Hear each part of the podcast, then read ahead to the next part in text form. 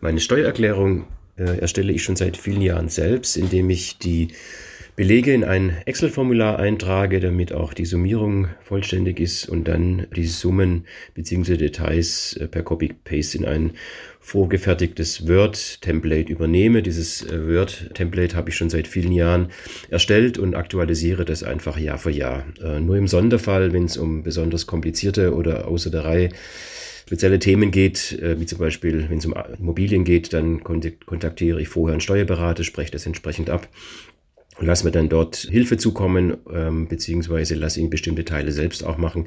Aber in der Regel bin ich auf diesem Weg sehr gut gefahren, die Steuererklärung auch selbst durchzuführen. Ich arbeite als selbstständige Journalistin und ich habe zu Beginn meiner Selbstständigkeit auf den Tipp eines Kollegen hin mir eine Steuerberaterin gesucht, die mich einfach mal beraten hat, wie man denn so eine Einnahmenüberschussrechnung, wie es so schön heißt, selber machen kann. Und dann hat die mir eine ganze Reihe von Tipps gegeben und ist es so mit mir durchgegangen, was ich da machen muss.